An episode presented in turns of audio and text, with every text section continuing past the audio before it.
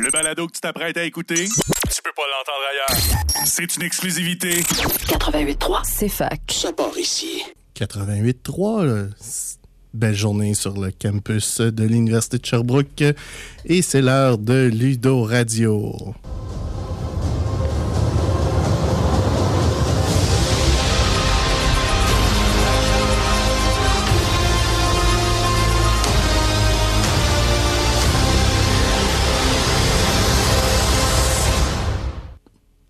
Bonjour tout le monde, bon mercredi. Alexandre ici avec ma collègue comparse, complice Camille Gélina. Ouais, comme tu disais tantôt, on a une méchante belle journée ensoleillée aujourd'hui. Un beau 16 degrés, un petit répit là, après les derniers jours qui étaient un petit peu plus froids. Fait du bien. En effet. Qu'est-ce qu'on fait aujourd'hui, Camille? Hey, on va parler de jeu. Alors, on va parler de jeux de société pendant une petite demi-heure avec euh, vos sympathiques officiers du club de jeux de rôle et de société de l'Université de Sherbrooke. Yay! Yoï! Camille, on commence ça hard cette semaine. À quoi t'as joué? Hey, cette semaine, j'ai joué à encore plusieurs jeux. J'ai joué à Dune Imperium, qu'on a d'ailleurs au club. Euh, j'ai joué à Above and Below. J'ai joué à King of Tokyo, Ascension de Thanos, puis il me semble aussi qu'il y avait Castle of Burgundy. Castle of Burgundy. Dis-moi vite, c'est quoi? Vite, vite, là, c'est un jeu, euh, ça ressemble un peu à comme Catan. Fait que tu, tu vas placer tes dés en fonction des, des, places, des emplacements que tu as sur ton board. Tu as chacun un board, euh, en fait, personnel. Puis, euh, on va, en fait, on va essayer de cumuler des points avec tes, les tuiles que tu réussis à obtenir grâce aux dés. Fait que c'est quand même très intéressant.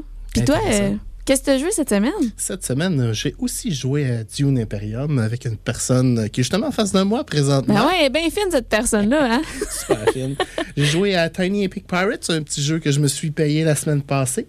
J'ai joué à Clank. J'ai joué à Terraforming Mars et j'ai joué à Puerto Rico. Puerto Rico, c'est un jeu qui me dit absolument rien. Puerto Rico, c'est un classique euh, européen assez lourd. OK? Euh, dans le fond, c'est un placement d'ouvriers où est-ce qu'on va chercher euh, entre quelques, quelques rôles. Puis euh, essentiellement, on est d'une plantation sur l'île de Porto Rico. On fait pousser euh, différentes plantes, puis on les ship en Espagne pour des points. Ah ouais, intéressant. On l'a au club, ce jeu? On est au club, ce jeu-là. Si tu veux un, euh, je te montrerai comment jouer à ça. Parfait. On va faire quelques petits rappels cette semaine. Qu'est-ce qui se passe? Ben là, cette semaine, faut pas oublier parce qu'on a quand même euh, deux bons euh, deux bons rappels à faire. Là. Ben, premièrement, à soir, on a la soirée board game euh, du classique mercredi. euh, dès 18h là, au E10001.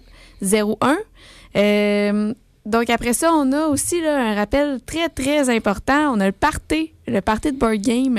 Euh, en fait, c'est euh, ce samedi, samedi qui s'en vient, le 15 et dimanche. C'est du 10 à 22 heures les deux journées.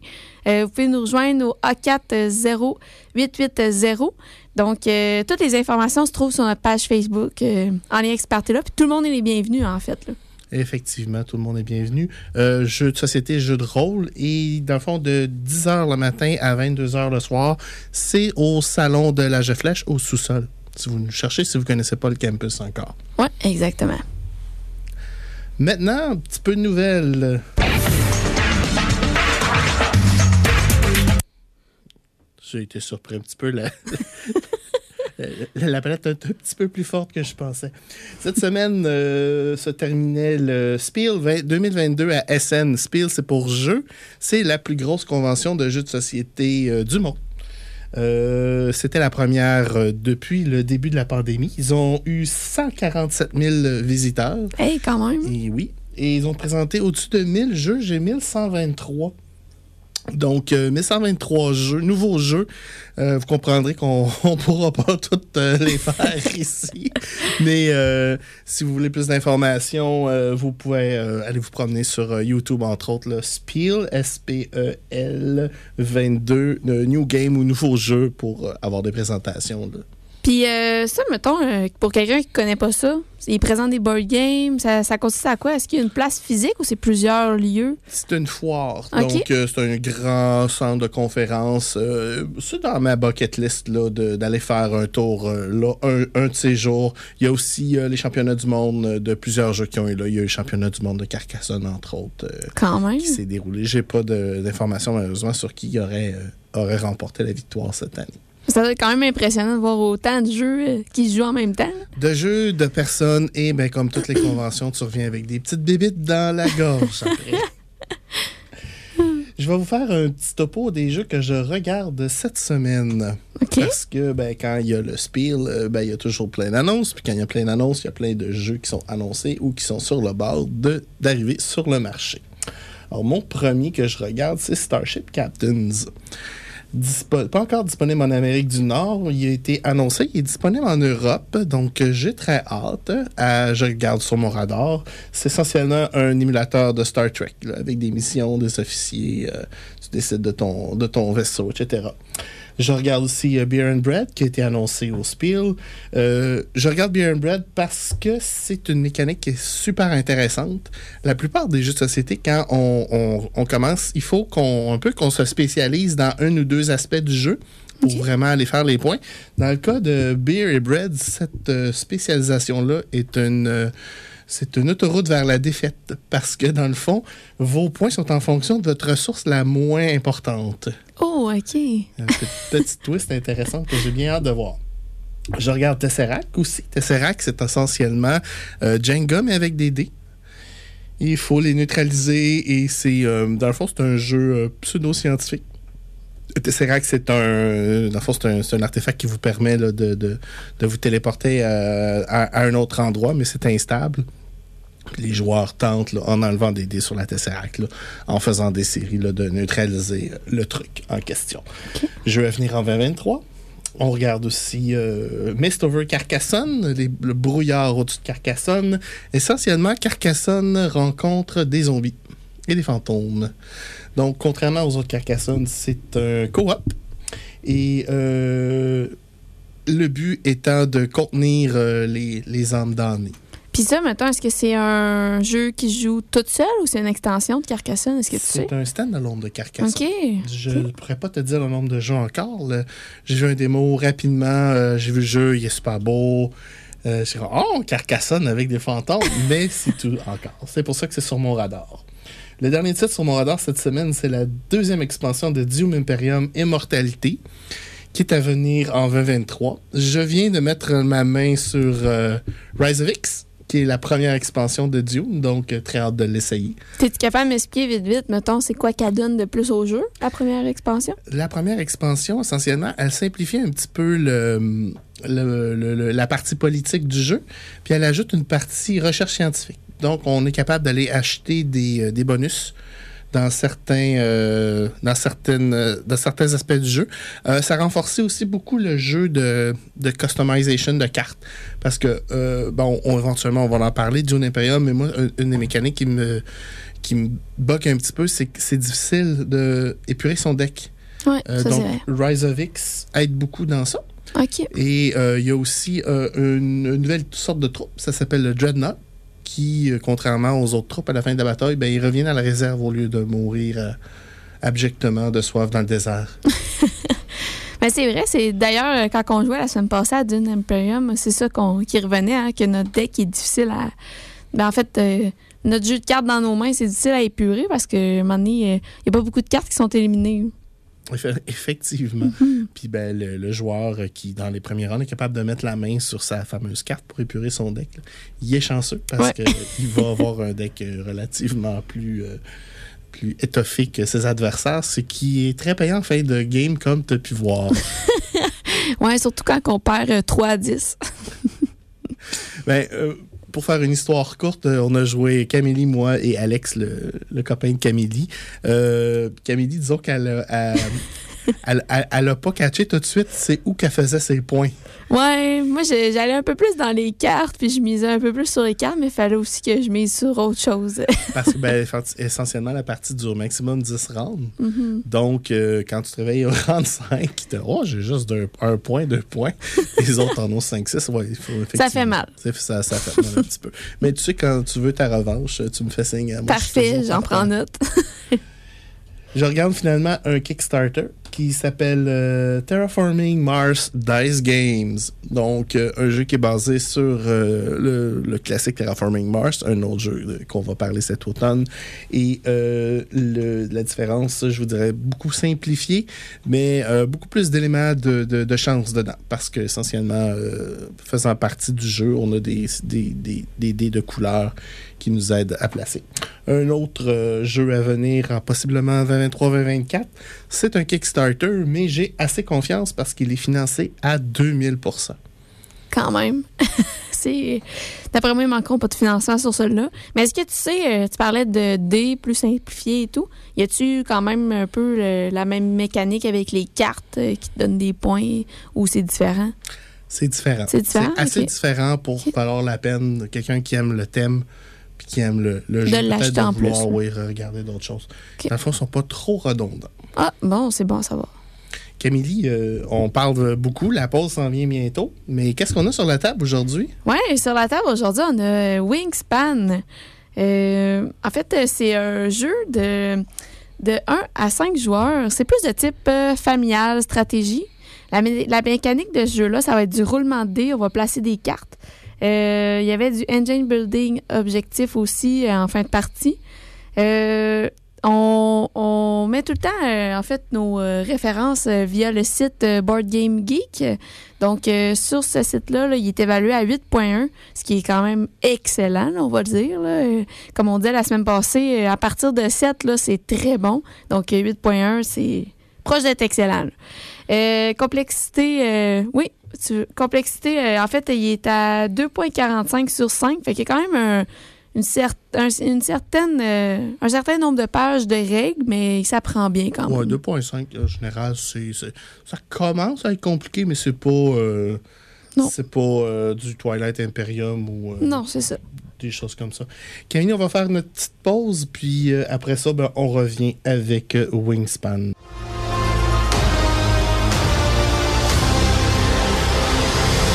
De retour en direct à Ludo Radio, euh, Camélie et Alexandre avec vous du CJRSS. Sur la table aujourd'hui, on a Wingspan. Camélie a commencé à nous en parler. Oui, donc euh, c'est ça, Wingspan, c'est un jeu qui est quand même bien coté. Puis aussi, euh, ce que je voulais rajouter tantôt, là, euh, c'est qu'il est quand même 24e dans les rangs sur Board Game Geek. Effectivement, c'est pas un- c'est pas négligeable. Dans- quand on dit qu'il y a au-dessus de 10 000 titres dans ça, c'est un titre qui est relativement apprécié par les mordus de- des jeux de société. Effectivement.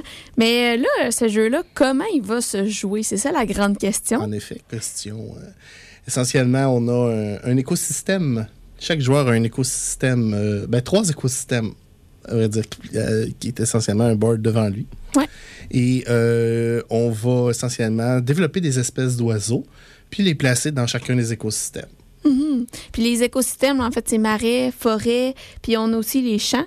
Fait que, ben, en fait, si, si je peux poursuivre, là, euh, euh, donc on, on va placer les cartes. On va avoir des cartes oiseaux. Euh, sur les cartes, il va y avoir le type de nid de chaque oiseau.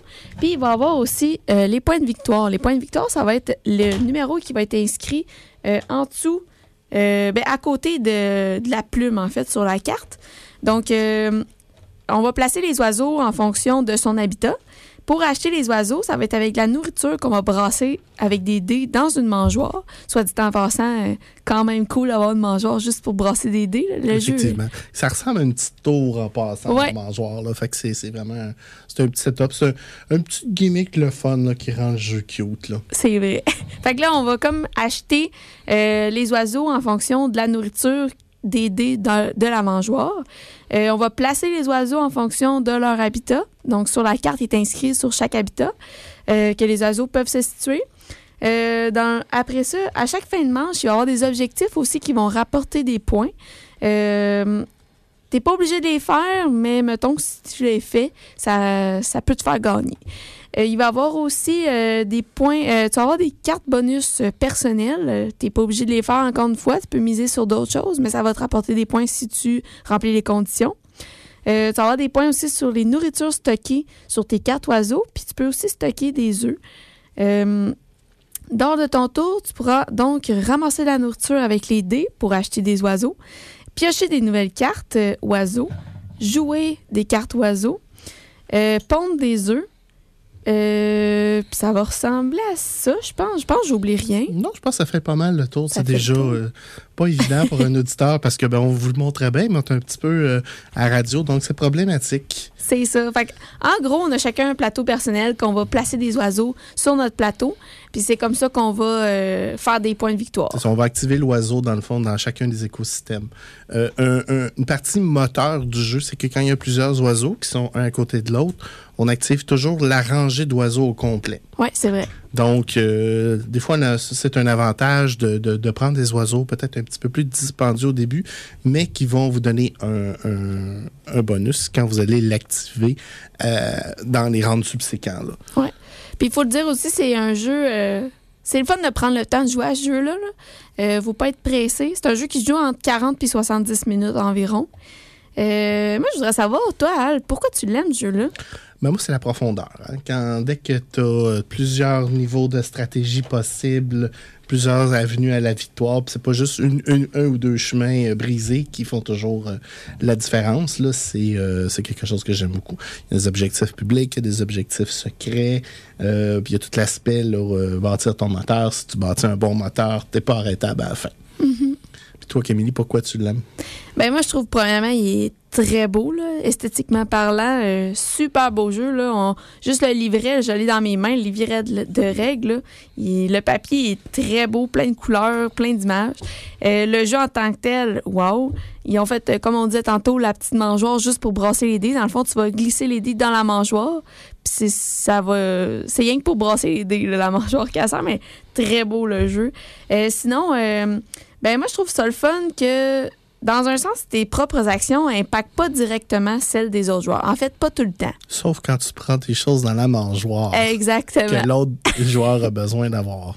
Ouais, par exemple, si euh, moi je prends deux cerises, puis il y avait juste deux cerises de disponibles, tu n'auras pas accès aux cerises à moins qu'on rebrasse les dés quand toutes les dés vont avoir été utilisés. et qu'il y a un dé qui tombe sur une cerise.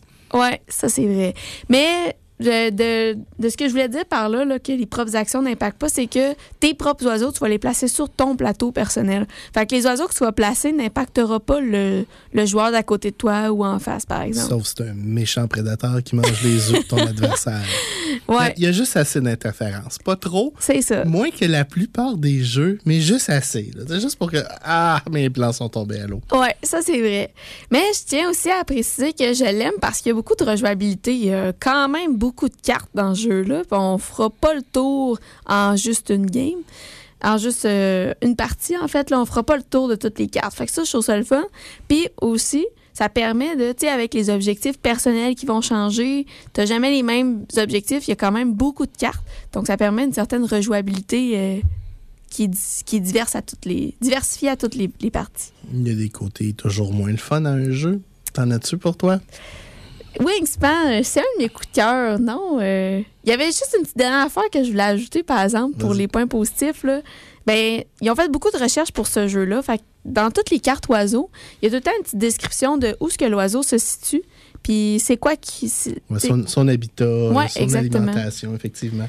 Ça, c'est quelque chose qui est effectivement une belle touche. Je pense que pour mes points négatifs, je reviens à ta question, là, ça serait euh, peut-être euh, le, le- les dés. On... Ouais.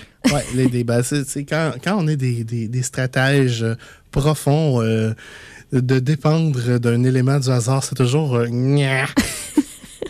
C'est aussi mon, euh, mon côté euh, que j'aime le moins. Là. Quand la mangeoire fonctionne pas, là, tu peux avoir fait les meilleurs plans du monde. Tu ton adversaire juste avant toi qui vient de manger le, le verre que tu avais besoin pour déployer là, ton, ton, ton, ton, ton ultime oiseau qui allait partir ton moteur. Là, là ça part pas. Puis il n'y a pas beaucoup de. Il n'y a pas beaucoup de tours dans ce jeu-là. La fin arrive vite. Ah ouais, ouais. Oui, puis tu sais, je pense qu'il y a quatre ou cinq manches, me semble. Il y a quatre manches. Quatre manches, euh, mais à chaque manche, on enlève une action. Une action de moins toujours. Fait que ça, ça rapetisse Un euh, les. tourbillon. Ouais. Ça tourbillonne, puis des, des dernières manches sont précieuses. Quand le, le- le- le truc n'a pas fonctionné, puis t'es une manche en retard, t'as manqué ton objectif, ça ne pardonne pas, spécialement si vous êtes avec des gens qui sont habitués. c'est vrai. Un autre élément que j'aime moins, donc c'est un petit peu un jeu Kingmaker. Puis aussi, j'ajouterais un élément peut-être un peu moins le fun, c'est que quand tu pêches tes cartes objectifs personnels, les cartes bonus vertes en fait, euh, faut quand même que ça la donne avec les oiseaux que tu vas piger. Fait que par exemple, tu peux avoir une carte objectif qu'il faut que le déploiement des ailes soit moins de 45 cm. faut que tu en aies 6 minimum pour avoir tes points. Mais là, si, si tu réussis pas à piger 6 oiseaux avec un déploiement de moins de 45 cm, excusez-moi, ben, ça va être difficile à à accomplir ton objectif personnel. En effet. Ça fait le tour pour Wings- Ouais. Wingspan, qui est disponible au club de jeux de rôle euh, en, je ne veux pas dire en tout temps parce que si on a un membre qui l'emprunte, ben, il n'est pas là. Mais euh, c'est un, un beau morceau de notre connexion, euh, de notre collection, un jeu qu'on est particulièrement fiers d'avoir. Sinon, disponible au Griffon à 89,99 en français. C'est l'heure des coups de cœur. Camille, c'est quoi tes coups de cœur cette semaine? Moi, cette semaine, c'est Galerapagos. Euh, en fait, c'est un jeu euh, coop, mais pas trop, comme le dit son titre. Parce que, en fait, euh, on va être des survivants, euh, des, naufragés, en fait, sur une île. On va essayer de survivre, donc il va falloir chercher de la nourriture, de l'eau. Il va falloir aussi construire des radeaux parce qu'on veut s'échapper de l'île. Par exemple, on peut faire des alliances entre les membres du groupe de survivants. Mais on peut aussi être traître puis garder nos cartes pour nous. Fait que par exemple, que j'ai une bouteille d'eau dans mes mains, je suis pas obligée de la partager. Fait que des fois, ça peut être, euh, ça peut être challengeant. C'est, quand même un jeu euh, très simple à apprendre. Donc, euh, vous aurez compris que c'est un petit peu de bluff. Il y a de la trahison, de la coopération, mais pas trop. Mais c'est un jeu d'ambiance quand même simple. Essentiellement, le but de Galerapagos, c'est de construire un radeau puis d'avoir assez de bouffe et assez d'eau pour partir. C'est ça. Puis là, ben, faut dire que l'eau, on la, on la récolte seulement quand la météo euh, est favorable. Donc, quand il pleut, les journées ensoleillées, on ne récolte pas d'eau. Mais des fois, il peut y avoir des petits accidents pendant qu'on essaie de faire le radeau. On peut se faire mordre par un serpent, on est empoisonné. Et on ne contribue pas à cette journée-là. Oui, effectivement. Mais on consomme la nourriture quand C'est même. ça, quand on contribue pas et qu'on on nourrit et qu'on on est sur le bord d'en manquer, des fois, nos meilleurs amis sont non, non, non, finalement, euh, meurs, toi. Fait que c'est un jeu que, dans le fond, essentiellement où les joueurs vont être euh, progressivement éliminés et jusqu'à temps qu'il y ait de- assez de ressources là, pour euh, partir où tout le monde va mourir. C'est ça. Ça Fait- arrive souvent, ça aussi. ah, ça arrive quand même souvent. C'est un jeu qui joue de 3 à 12 euh, joueurs, mais on s'entend que c'est bien rare, moi, les parties que j'ai jouées, puis que tout le monde partait avec un radeau de l'île avec la nourriture et l'eau. Donc, euh, souvent, euh, faut, malheureusement, faut tuer des, des survivants pour être capable d'avoir euh, assez de nourriture pour tout le monde et partir en radeau. Galerapagos euh, disponible au Griffon à 33,99. Puis il y a même une extension à 20 Oui, exactement. En fait, l'extension, euh, elle s'appelle Ils ne sont pas seuls. Donc, euh, l'extension va rajouter des cartes objets plus diversifiées. Euh, donc, quand je parle de cartes objets, ça va être euh, de la nourriture en plus. Ça peut être euh, des cartes qui vont tout simplement te dire qu'ils ne servent à rien. Donc, euh, exemple, une clé d'auto. Euh, une clé d'auto ne te servira à rien sur l'île. Donc, euh, tu peux quand même essayer de bluffer pour euh, donner ou échanger cette carte-là. Euh, donc, ils vont te donner des cartes de plus, puis elle va aussi ajouter des cartes personnages qui donnent des pouvoirs, puis des cartes événements. Donc, euh, ça peut être quand même intéressant, euh, l'extension de Galerie Pagos. À noter pour un futur achat de club. Oui, puis en plus, c'est des parties de 20 minutes environ, là, euh, Galapagos. Donc, c'est un jeu euh, très, euh, très simple. Moi, d'ailleurs, c'est pour ça que je l'aime. Il est simple à apprendre. Puis, euh, c'est des compromis, puis on crée des alliances, puis il y a différentes stratégies euh, en fonction des gens avec qui tu joues. C'est ça, ça a l'air vraiment intéressant. J'ai joué personnellement à Galerapagos. Je, tu m'as donné le goût de jouer à l'extension. Ouais, hein? je t'ai bien convaincu. Une bonne vendeuse. Mais toi, euh, Alex, c'est quoi ton coup de cœur? Moi, mon coup de cœur, cette semaine, je sors du moule un petit peu. Mon coup de cœur, c'est un canal YouTube. Vous devinerez que ça parle de jeux de rôle, de jeux, surtout de jeux de société. Excusez-moi, jeux de rôle. Ah! Euh, le canal s'appelle Watch It Play. Et si jamais vous avez fait une recherche sur YouTube, comment jouer à How to Play, tel titre, les chances sont que vous êtes tombé sur ce canal. Le canal a été fondé par euh, Rodney. Rodney, euh, moi je l'appelle Explicateur Rex, l'explicateur en chef. C'est probablement la personne il, est merveilleux pour expliquer. Il a, a, exactement le ton de voix pour expliquer. Il a le bon débit. Pour... C'est juste assez rapide. C'est pas trop lent. C'est pas trop vite. Il est merveilleux. Puis, ben, à mesure que son canal a grossi, il s'est entouré de gens. Puis Watch It Play publie pratiquement un vidéo par jour sur les, les, les jeux de société. Wow. Euh, Rodney, avec, dans son équipe, dans le fond, il y a euh, Chaz qui va faire beaucoup d'éditorialisation et de, de tendances. Et Chaz, il est absolument hilarant. euh, il y a aussi Mathieu qui va lui faire les nouvelles. Dans le fond, essentiellement, quand, toutes les nouvelles board games de la semaine. Il fait une vidéo par semaine, des fois deux. Euh, il y a euh, Monique et Levine qui vont faire des démos dans le fond, euh, quand Rodney va expliquer le jeu, si euh, est vraiment intéressant, euh, pas mal sûr qu'on va avoir un, playthrough, un, un, une partie, comment elle se déroule, là, avec Monique et Levine. Et il y a Paula, Paula qui est toute petite femme absolument hilarante, qui fait des solos. Okay. Et quand je l'ai vu, c'est comme, euh, voyons, elle, elle, ça a donc l'air triste, pour là, ses affaires. Elle fait des solos tout seul. Puis, puis j'ai été voir son canal personnel et je suis mort de rire. et je suis un, un, fan fini maintenant.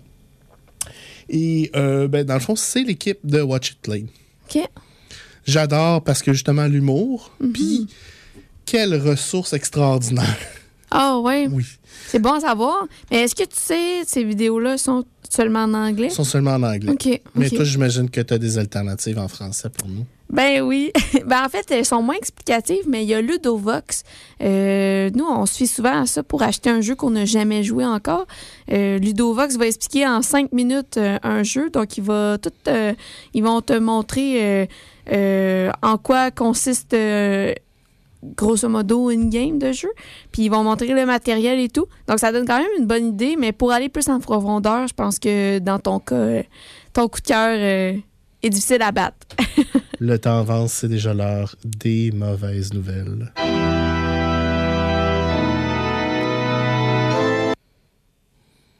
La mauvaise nouvelle de la semaine, c'est vraiment une mauvaise nouvelle. Cette fois-ci. Cette fois-ci. Il y avait un jeu sur Kickstarter qui s'appelait Kingdom Come, qui était sur le radar d'à peu près tous les commentateurs qui avaient bien hâte qu'il soit sorti. Kingdom Come a financé à 300% de son objectif, mais il semble que ce n'était pas suffisant pour euh, les développeurs du jeu qui ont tout simplement décidé d'annuler la campagne de, de Kickstarter. Donc les gens qui ont fourni de l'argent ont été remboursés. Mais, Mais le il n'y aura sortira. pas de Kingdom Come, malheureusement. Ah, le jeu sortira jamais. Ouais, c'est bien plate, ça. Mm -hmm. euh, personnellement, je pense que le, le, Kickstarter commence à être peut-être un peu saturé. Si mm -hmm. on fait Board Games Kickstarter, s'il n'y en a pas 10 à la fois, euh, il y en a plus. Ah ouais. Fait que probablement que c'est... Euh, je, dirais que la viabilité de la plateforme pour partir un jeu à gros déploiement peut être euh, saturée. À moins que vous ayez déjà un gros nom, là, que vous appelez un, un Jacob Virexlus ou euh, que vous êtes un gros studio comme Dire Wolf, j'aurais peut-être tendance, là, euh, si j'étais, je, je, vendais des jeux, euh, peut-être à penser à une autre plateforme là, ou une autre mm -hmm. façon de me financer. Là. C'est parce qu'il y en a tellement sur cette plateforme-là qu'à un moment donné, on peut se perdre aussi. Mm -hmm. Puis à coût de 300, 400, 500 pièces des fois, avec des miniatures, du plastique, name it. Puis des longues attentes mm -hmm. entre le moment que tu payes puis le moment que tu l'as. C'est peut-être un petit peu plus... Euh, petit peu moins agréable que de l'avoir tout de suite. Oui, c'est vrai. Camille, c'est déjà la fin? Oui, avant qu'on termine, je veux juste rappeler le party qu'on a en fin de semaine de 10 à 10 pour toute information sur notre page Facebook. C'est ton soirée board game à soir dès 6 heures. Dès 6 heures au 10001. Oui. Bonne semaine tout le monde. Bonne semaine. Alexandre et Camille pour Ludo Radio.